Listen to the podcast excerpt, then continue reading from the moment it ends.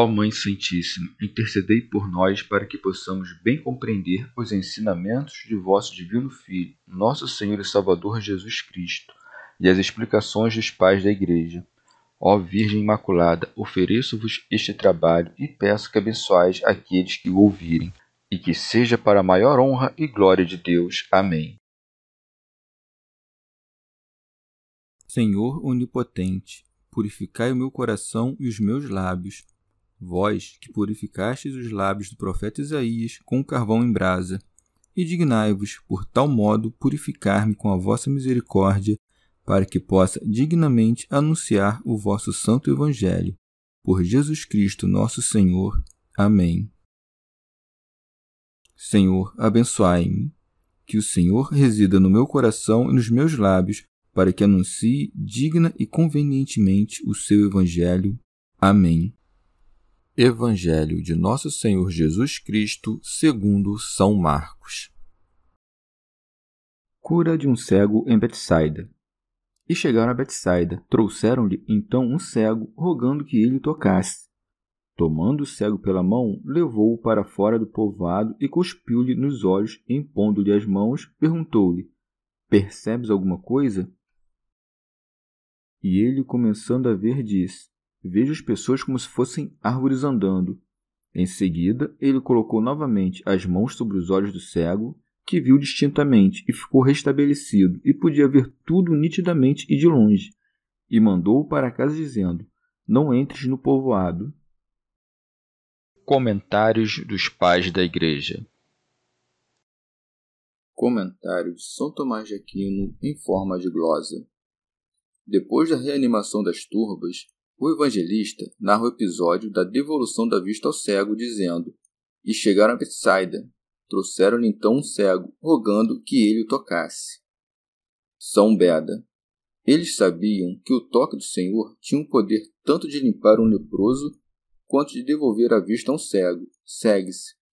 Tomando o cego pela mão, conduziu-o fora do povoado. Teofilacto Diócrida. Parece com efeito que Betsaida estava infectada de grande infidelidade, razão pela qual o Senhor a repreende. Ai de ti, Betsaida, porque sem Tiro e Sidônia tivessem sido feitos os milagres que se realizaram em vós, há muito tempo teriam feito penitência de silício. Nesta cidade, assim, conduz ele o cego para fora da aldeia, pois não era verdadeira a fé daqueles que o trouxeram. Segue-se, cuspindo-lhe nos olhos e impondo-lhe as mãos, perguntou-lhe: Percebes alguma coisa? Pseudo Crisóstomo. Ele cuspiu e impôs as mãos sobre o cego, querendo mostrar que a palavra divina, acrescentada à ação, aproveita de modo admirável. Com efeito, a mão é a ação ostensiva, já o cuspe é a palavra proferida pela boca.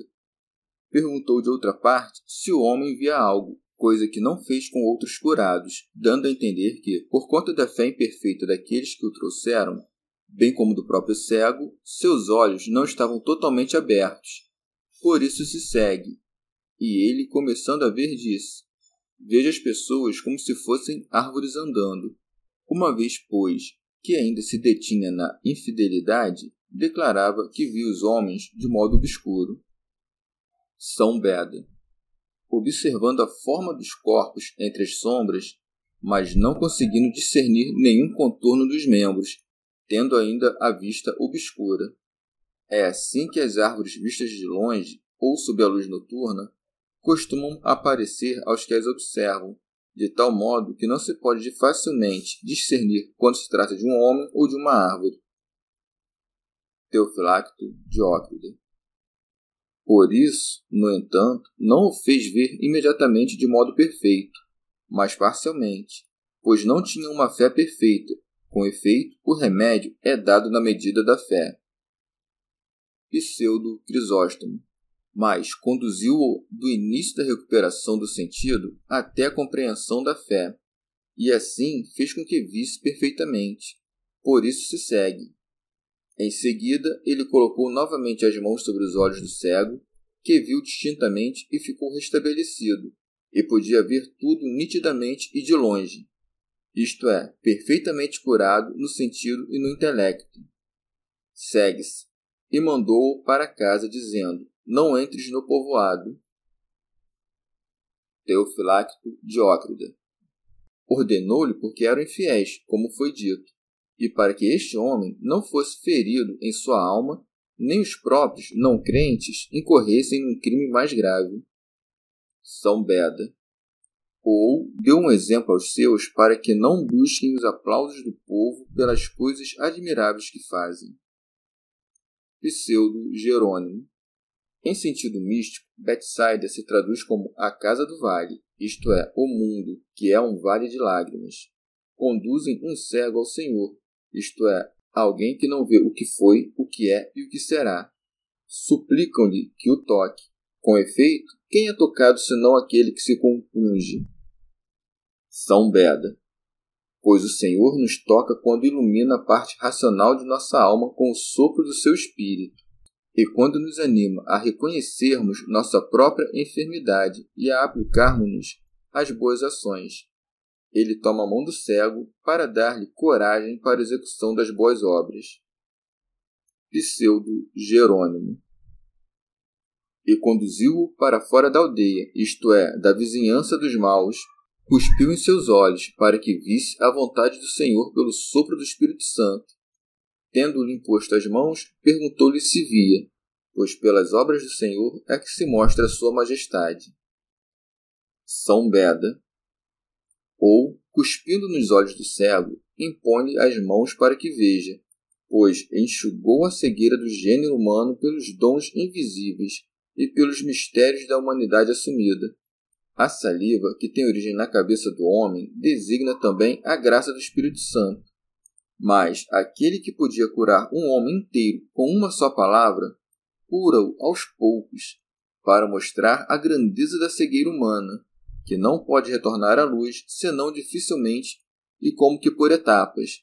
Indica-nos sua graça, pela qual favorece cada aumento na perfeição pois quem quer que tenha ficado imerso por tão longo tempo na escuridão, a ponto de não saber discernir entre o bom e o mal, vê os homens que caminham como se fossem árvores, pois vê as ações da multidão sem a luz do discernimento.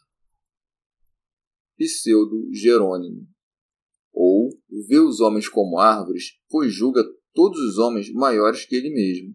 Em seguida, o Senhor pôs as mãos sobre seus olhos para que visse tudo com clareza, isto é, para que, pelas obras visíveis, compreendesse tanto o que o olho não vê quanto contemplasse, com o olho de um coração puro, a condição clara de sua alma, purificada da ferrugem do pecado, enviou-o para sua casa, isto é, para dentro de seu coração, para que visse em si mesmo o que antes não via. Pois um homem que desesperou por completo da salvação não julga poder fazer o que um iluminado pode facilmente completar. Teofilacto Diócrida. Ou, depois de curá-lo, enviou para casa, pois a casa de cada um de nós é o céu e as moradas que ali há. Pseudo Jerônimo. Disse-lhe, contudo, se entrares na aldeia, não o diga a ninguém, isto é, conta sempre aos teus vizinhos sobre tua cegueira, não sobre tuas virtudes. Chegamos ao fim de mais um dia de comentários da Catena Áurea. Muito obrigado por ficarem até aqui. Que Nossa Senhora derrame suas graças sobre nós e até amanhã.